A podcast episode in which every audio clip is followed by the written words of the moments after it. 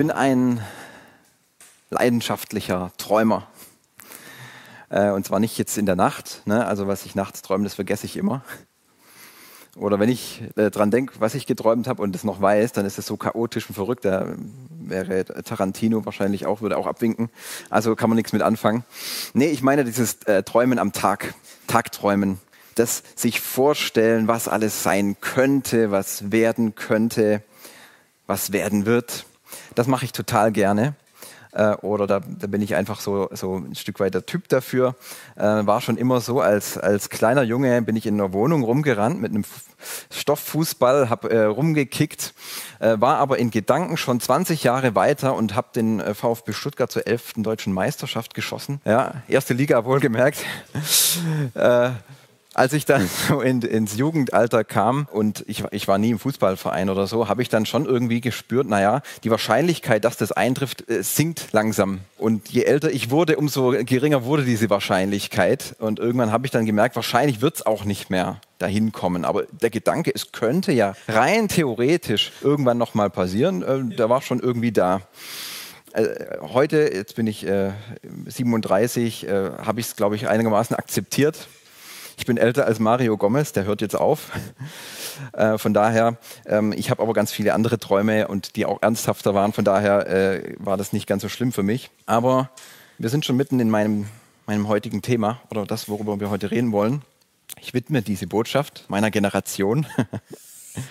und die nennt man ja, aber das soll schon ein bisschen gerade sein hier. Ne? Wir sind ja die Generation Y, ja. Generation Y.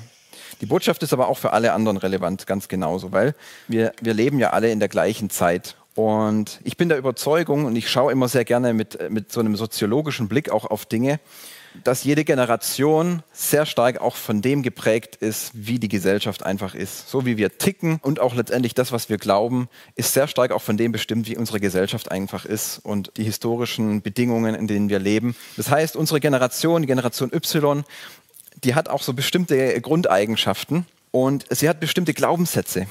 So, ich könnte jetzt mehrere davon benennen, aber ich möchte mich auf einen mal äh, fokussieren. Das ist dieser Glaubenssatz der Grenzenlosigkeit.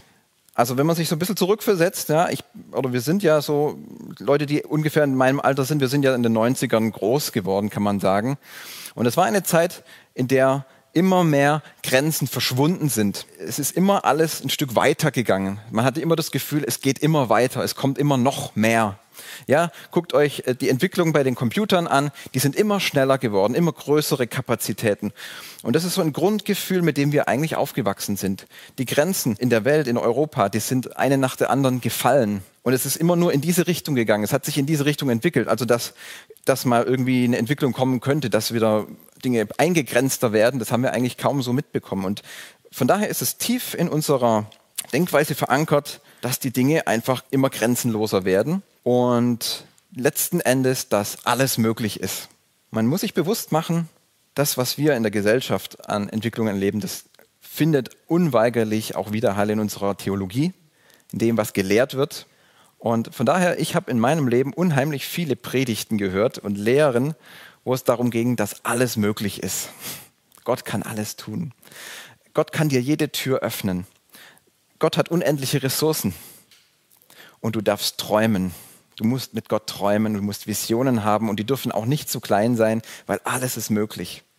Ihr seid die Generation der History Maker. Das hat man so bei uns immer gesagt. Ja, die History Maker, der History Maker Song war so im Jahr 2000 der große Schlager. Ihr werdet die Welt verändern. Ja, und das ging dann auch ins Materielle rein. Ja? Wenn du davon träumst, dass du mal einen, was weiß ich, ein Cabrio fährst, ja klar, der Herr wird das tun. Du musst dran glauben, halte dran fest, träume mit ihm. So, das ist so ein bisschen die Stimmung, in der äh, ich zumindest von mir weiß, dass ich da drin aufgewachsen bin und ich habe das sehr stark aufgesogen. Ich habe immer sehr gerne geträumt. Und ich habe immer auch gesehen, natürlich, die Realität ist noch nicht so, aber in meinem Kopf war immer, naja, die Dinge werden kommen. Und das, das kann, wie gesagt, ne, auf so einer materiellen Ebene sein ähm, oder so, ne, wenn man davon träumt, äh, was für eine Art von Familie man mal haben wird, von Partnerschaft oder ebenso auf dieser Berufungsschiene. Ich werde mal eine wichtige äh, Rolle da und da spielen für den Herrn natürlich, ist ja völlig klar für den Herrn, für wen sonst. Ich werde die Welt verändern und der Herr wird mir da drin große Autorität geben und so weiter. Also die, die, die, die Träume kannten da keine Grenzen und ähm, in meinem Hinterkopf war immer, ja, irgendwann kommt's halt, ne? irgendwann wird es schon passieren. Und ein Stück weit ist nicht nur dies, dieses, diese, dieser Antrieb zu träumen in einem drin oder in mir drin und in unserer Generation, sondern es ist auch damit verbunden die Überzeugung, wenn ich von etwas träume, dann ist da auch ein, ein Recht damit verbunden, dass das auch in Erfüllung geht irgendwie. Ne? Also wenn ich was träume, dann muss der Herr das doch auch umsetzen. Ja, also fragt mal vielleicht andere Generationen, die wirklich schon vor längerer Zeit aufgewachsen sind. Ich glaube, die hatten ganz andere Themen. Die hatten ganz andere Predigten, die hatten ganz andere Botschaften. Das Thema ist jetzt aber, wir werden ja älter und das Leben entwickelt sich. So, wir gehen unseren Weg. Und dieses Gefühl ist immer da, ja, es ist ja immer noch alles möglich, ja. Jetzt bin ich gerade mal hier. Sieht man das hier, wenn ich das hier so daneben zeichne? Jetzt bin ich gerade mal hier, ich gehe meinen Weg, aber irgendwann kann ja das noch alles in Erfüllung gehen. Das passiert alles. Aber dann irgendwann kommen wir so an den Weggabelung in unserem Leben, immer mal wieder. Wir kommen an diese Weggabelungen. Und Weggabelungen sind das, was unsere Generation am meisten fürchtet. Warum? Weggabelungen bedeutet, ich entscheide mich entweder für, recht, äh, für rechts oder für links. Und wenn ich mich entscheiden muss, dann heißt es ja automatisch, ich muss eine andere Option ausschalten. Und das widerspricht diesem Glaubenssatz immer, alles ist möglich. Alles ist immer möglich. Also wenn ich jetzt sage, ich, ich gehe mal den Weg hier, dann bin ich rechts gegangen und nicht links. Aua. Es hätte ja theoretisch sein können, dass auf der linken Seite das Glück wartet auf mich. Und ich habe ja da auch noch meine Träume. Da hatte ich natürlich auch Träume, aber da auch. Und was mache ich denn jetzt? Beispiel, ne? du heiratest. Tolle Sache, das ist vielleicht ein Lebenstraum für dich gewesen. Du kriegst ein Kind, war vielleicht auch ein Lebenstraum. Du hast einen Weg äh, eingeschlagen, du hast dich für einen Lebensstil entschieden, aber es kann sein, dass mit dieser Entscheidung bestimmte Träume gestorben sind. Andere Träume. Ja, du wirst wahrscheinlich nicht mehr mit dem Rucksack durch Südamerika reisen oder was auch immer du dir vorstellst. Oder durch die, sonst irgendwo in die Weltgeschichte. Ich habe eine Sache festgestellt. Je älter man wird, umso mehr kommen diese Weggabelungen und umso gewichtiger werden sie und umso endgültiger werden die Entscheidungen. Also endgültig klingt immer so hart, ne? Aber irgendwann, wenn dann so, sage ich mal, die 30er anfangen, ist es ja tatsächlich so, dass, dass man Weichen stellt, die man nicht mehr so ohne weiteres ändern kann. Und man kommt in einen Lebensmodus, da kann natürlich immer noch irgendwas passieren, dass es mal komplett anders ist, aber so prinzipiell ist man da jetzt mal so drin. Und das fällt uns ganz schwer, weil wir merken, okay, jetzt dieses, dieses, diese Rückversicherung meiner Träume, dieser Gedanke, ja, irgendwann kommt das alles ja noch, verblasst so ein kleines bisschen. Man kann sagen, es ist so ein bisschen äh, immer deutlicher eine Diskrepanz zwischen der Realität und dieser, dieser Traumwelt. Also wir sehen diese äh, Realität, die uns vielleicht immer trister vorkommt, obwohl sie gar nicht so trist ist. Ja, da sind ja tolle Sachen drin. Aber gemessen an dem, was, was wir alles an Möglichkeiten sehen, die theoretisch irgendwann kommen könnten, ist es irgendwie noch wenig. Und ich nenne das dann immer so ein bisschen das Leben im Eigentlich. Ja? Du hast diese Realität, du sagst aber, eigentlich ist, ist das, das, das, wo ich eigentlich irgendwann hinkommen werde oder das, was, was mein Leben wirklich ist. Ja, das ist die richtige Version meiner selbst. Ja, das zu verpassen ist für uns die größte Furcht. Und, und deshalb sagen wir immer, ja, das ist momentan noch so, wie es ist, aber eigentlich kommen da noch irgendwelche Dinge. Und wenn die kommen, dann wird mein Leben erfüllter. Dann wird mein Leben erfolgreicher. Ja, und auch mein Glaube, dann kommen diese, kommen diese Durchbrüche. Leben im Eigentlichen. Und ein Stück weit habe ich festgestellt, dass die ganzen Träume, die ganz, ganz fromm oft sind, dass die bei mir eine Art Fluchtmechanismus auch sind. Es gibt dieses schöne Wort, das nennt sich Eskapismus. Da steckt das Wort Escape drin, Englisch, ne? Flucht.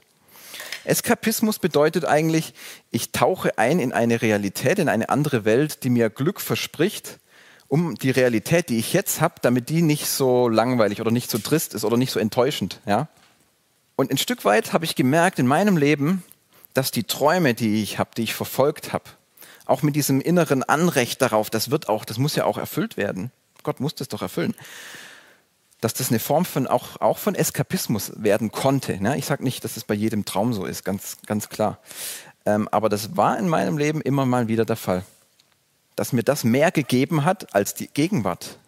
Das, was ich gedacht habe, wie mein Leben sein könnte oder wie es eigentlich sein sollte oder irgendwann sein wird. Das hat mir dann manchmal mehr bedeutet als das, was tatsächlich war oder ist. Ja, also so eine Art Fluchtmittel. Und ich möchte heute mal eine, einfach die Frage stellen, was wäre, wenn dein Leben ungefähr so bleiben würde, wie es jetzt ist, bis zu deinem Lebensende? Wärst du oder könntest du glücklich sein? Mir geht es heute Abend nicht darum, auf deinen Lebensträumen rumzutrampeln. Überhaupt gar nicht. Ja? Ähm, hab ich ich habe eine große Ehrfurcht auch vor, vor Lebensträumen, vor Visionen. Ich habe da immer viel drüber gesprochen und ich werde es wahrscheinlich auch in Zukunft tun. Aber ich möchte einfach mal so, dass wir in unser Herz reinschauen und dass wir uns angucken, woher kommen die und womit verbinden wir diese Träume? Sind das Nein, ich möchte anders sagen, aber ich möchte anders fragen. Sind denn Träume, die in uns sind, automatisch Dinge, die von Gott kommen? Das ist auch so ein Teil unserer, unserer Glaubenssätze. Wenn etwas in unserem Herzen drin ist, ja, dann hat es ja Gott da reingelegt. Wenn Gott es da hineingelegt hat, dann muss er es ja auch erfüllen. Dann habe ich ja ein Anrecht drauf. Oder? Gegenfrage. Wenn du auf jemanden richtig, richtig sauer bist und es entwickeln sich Hassgedanken und sogar Mordgedanken, die sind in deinem Herzen drin. Das ist auch eine Form von Träumen, die du da hast. Das sind schauerliche Träume. Sind die auch von Gott? Nee, oder? Nicht wirklich. Also dieser Glaubenssatz, alles, was in deinem Herzen drin ist, das muss ja auch Gott da reingelegt haben. Vielleicht musst du den mal hinterfragen. Und worum es mir geht, sind gar nicht nur die Träume an sich, sondern worum es mir eigentlich geht, ist, dieses Gefühl, ein Recht darauf zu haben, dass die Dinge wirklich so passieren, wie ich sie mir ersehne. Das Evangelium. Das Evangelium ist doch was ganz Wunderbares. Was ist da passiert? Jesus ist für uns gestorben, dafür, dass wir jetzt alles bekommen und er dafür sorgt, äh, dass wir das bekommen, was wir uns immer schon gewünscht haben. Oder war es nicht anders? Ist es nicht so, dass wir mit Jesus gestorben sind? Ist es nicht so, dass unsere alte, egoistische Seele mit Jesus gestorben ist und auch mit ihm auferstanden ist, um in eine neue Realität hineinzukommen, die seine Realität ist? Sind damit nicht auch so ein Stück weit diese Anrechte oder dieses Gefühl, ich habe ein Recht auf bestimmte Dinge, auch gestorben? Jetzt denkst du vielleicht, aber das ist ja dann keine so gute Nachricht. Ich sage, das ist eine sehr gute Nachricht. Denn was ist das, für eine Bindung in unserem Herzen, wenn wir an Rechten festhalten. Ihr kennt die Menschen, die immer auf ihrem Recht pochen, wo immer sie hinkommen. Ja, aber ich habe da und da ein Recht drauf. Sind die wirklich frei? Jesus hat uns frei gemacht von dem Anrecht, dass Träume sich erfüllen müssen. Ja, und ich habe gemerkt in meinem Leben ganz oft, meine Träume, meine Vorstellungen, was ich mal alles reißen werde mit Jesus, mit meinen Gaben, die er mir gegeben hat. Ja, auch mit den, mit den Dimensionen, die das Ganze haben muss das hat mich ganz oft unfrei gemacht. Ja, und ich predige heute immer noch zu mir. Das ist ein Ding, mit dem arbeite ich schon eine Weile. Aber es macht mich unfrei, in diesem, im Frieden mit dem zu leben, was heute ist, obwohl so viel da ist, was Gott schon getan hat. Ich möchte aber noch einen Schritt weiter gehen. Ich glaube, der Denkfehler steckt noch in einem anderen Punkt. Der Denkfehler ist, ich habe ein großes Universum, in dem ist alles möglich und da passieren ganz große Dinge. Und da hole ich jetzt Gott noch rein, sozusagen, und dann macht er was. Und er erfüllt diese Dinge. Vielleicht ist es genau umgekehrt. Ich möchte dich heute einladen, das mal umgekehrt zu sehen. Gott hat dieses große Universum und er holt uns in sein Universum hinein. Gott lädt dich ein, an seinen Träumen teilzuhaben. Gott träumt glaube ich. Ich glaube, dass der nicht so ein mechanischer Herrscher ist, der genau sagt, ja, in zehn Jahren wird das passieren, in 100 Jahren das, dann haben wir da noch das mit der Endzeit, wird alles passieren. Nein, ich glaube, Gott fiebert mit der Schöpfung mit, mit der Geschichte mit. Und ich glaube, Gott hat Träume und Visionen für diese Welt und für das Universum. Und er lädt dich ein, weil du ja mit ihm gestorben und auferstanden bist, an diesen Träumen teilzuhaben. Und das sind Träume von ganz anderer Qualität. Jetzt warten manche schon und sagen, ja, was ist denn jetzt hier, ähm, hat er gar nichts mit der Bibel heute? hey, wenn du lernen möchtest, an den Träumen Gottes Anteil zu haben und in sein Herz hineinzublicken, du musst nur die Bibel aufschlagen. Du brauchst gar kein prophetisches Wort, brauchst auch keine Engelsvisionen, um die Träume Gottes kennenzulernen. Du musst nur die Bibel lesen. Und das fängt im ganzen Alten Testament an. Das ganze Alte und Neue Testament hindurch offenbart Gott, wovon er träumt, was er für eine Vision hat und wo, was seine Sehnsucht ist. Es gibt diesen einen Satz und der kommt immer wieder und der ist sehr, sehr unscheinbar, aber er ist, glaube ich, das Herzstück des Evangeliums. Und dieser Satz heißt, ich will euer Gott sein und ihr sollt mein Volk sein. Jeremia 30, Vers 22 steht aber noch in ganz vielen anderen Stellen im Alten Testament. Immer wieder, wenn es um große Dinge geht, die in der Welt geschehen, immer wieder, wenn es äh, um Prophetien und alles Mögliche geht, kommt dann am Schluss dieser Satz von Gott, wie, wie so ein Ausdruck seines Herzens. Und ich will euer Gott sein und ihr sollt mein Volk sein. Das ist das Herz Gottes. Offenbarung 21, Vers 3 steht das Gleiche. Alles, was Gott in der Weltgeschichte tut, läuft auf diese, diese Sehnsucht hinaus, dass er unser Gott sein möchte, dass er herrschen möchte und dass er sein Volk versammeln möchte und mit diesem Volk zusammenleben möchte. Wow, was für ein Traum und was für eine Vision. Und als Jesus kam, er hat nichts anderes gemacht, als den Traum Gottes vor uns auszubreiten. Die Bergpredigt, das ist nicht eine Ansammlung von, von Gesetzen. Die Bergpredigt ist eine Offenlegung der Träume Gottes, wie diese Welt sein soll. Diese Menschenliebe, dass die Realität wird, die, Men die Liebe zueinander, die Wertschätzung füreinander, dass die real gelebt wird. Was für ein großer Traum, dass Gerechtigkeit da ist, dass der Vater geehrt wird. Das sind alles Visionen Gottes, die er hat. Und er lädt dich ein, daran mitzuträumen. Nochmal, ich sage nicht, dass du heute deine ganzen Lebensträume über Bord schmeißen sollst. Das ist nicht mein Thema.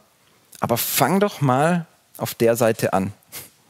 Fang nicht an, das sind meine Träume so und jetzt muss Gott da noch mit reinkommen, sondern fang mal bei dieser Seite an. Wovon träumt Gott eigentlich? Wo möchte er mal hin? Wo möchte er hin mit dieser Welt?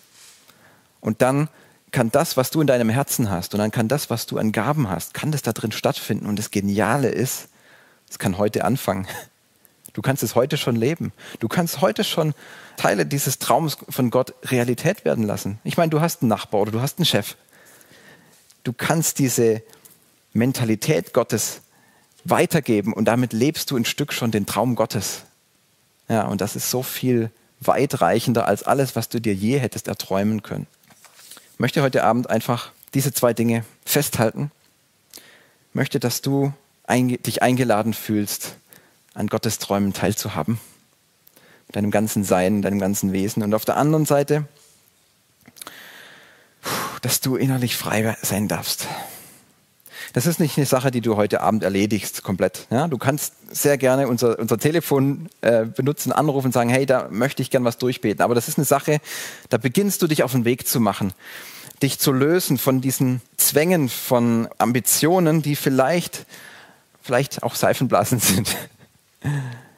Und die dich möglicherweise binden, wo du jeden Tag denkst, ja, aber eigentlich müsste doch dieses und jenes passieren. Ich möchte dich heute Abend davon wirklich freisprechen, dass du frei sein darfst, in der Gegenwart zu leben und in dem, wie Gott dein Leben gestaltet hat, so wie es heute ist. Mit den Menschen, die um dich rum sind, mit dem Job, den du hast, in dem Ort, in dem du lebst. Ja, du könntest dir sicher vorstellen, auch noch an 100 anderen Orten zu sein. Und die heutigen Möglichkeiten würden dir das bieten. Aber du bist heute hier, wo du jetzt bist. Und es ist gut so. Lasst uns doch mal beten und lasst uns das einfach mal so fokussieren, wo du merkst, pff, ja, da, da, da ist sowas. Da ist so ein, ein Gebundensein an, an Träume oder an Visionen, wo ich denke, das muss der Herr doch irgendwann tun. Jesus, wir danken dir, dass du, dass du da drin bist. Dass du auch in den Träumen bist, die wir haben, natürlich in den Alltagsträumen. Aber auch, dass du uns hilfst, uns nicht davon abhängig zu machen, sondern umgekehrt. Dass du uns hilfst, darüber zu herrschen auch. und dass du mit mir, mit uns zusammen äh, das gestalten möchtest. Und ich höre diese Einladung von dir, Jesus. Komm in meine Welt. Komm in meine Welt. Ich habe noch so viel größere Gedanken als du. Ich habe noch so viel mehr Möglichkeiten als du. Ich höre da diesen Ruf von Jesus und diese Einladung. Und auch diesen friedlichen Jesus, der sagt, lass dich doch nicht stressen. Lass dich doch nicht in Hektik versetzen von dieser beschäftigten Welt, die dir so viel verspricht, wo du überall noch sein könntest und sein müsstest. Ich sage dir, dein Leben ist ein voller Erfolg, wenn du mich hast. Voller Erfolg. Du musst dich nicht verwirklichen. Du bist verwirklicht in mir.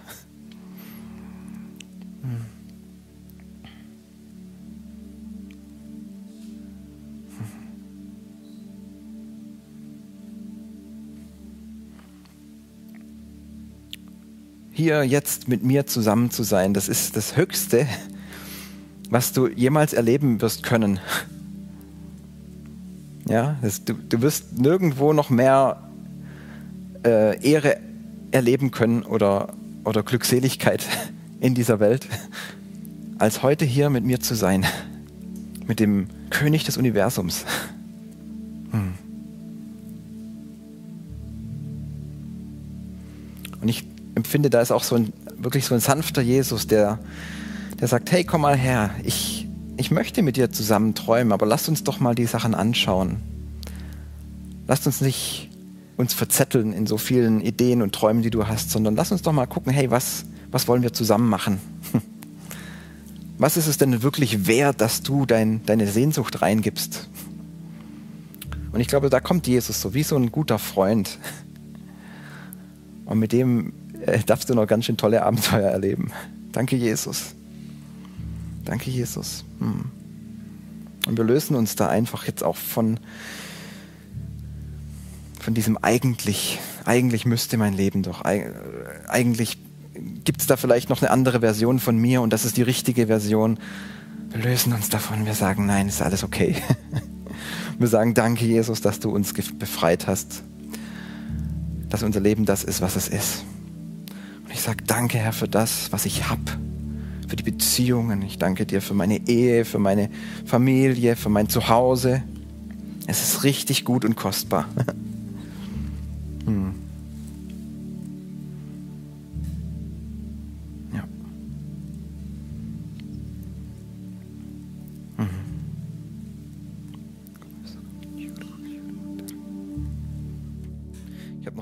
Gedanken einfach. Ähm Vielleicht denkst du, das macht Gott irgendwie kleiner, wenn du natürliche Grenzen im Leben akzeptierst.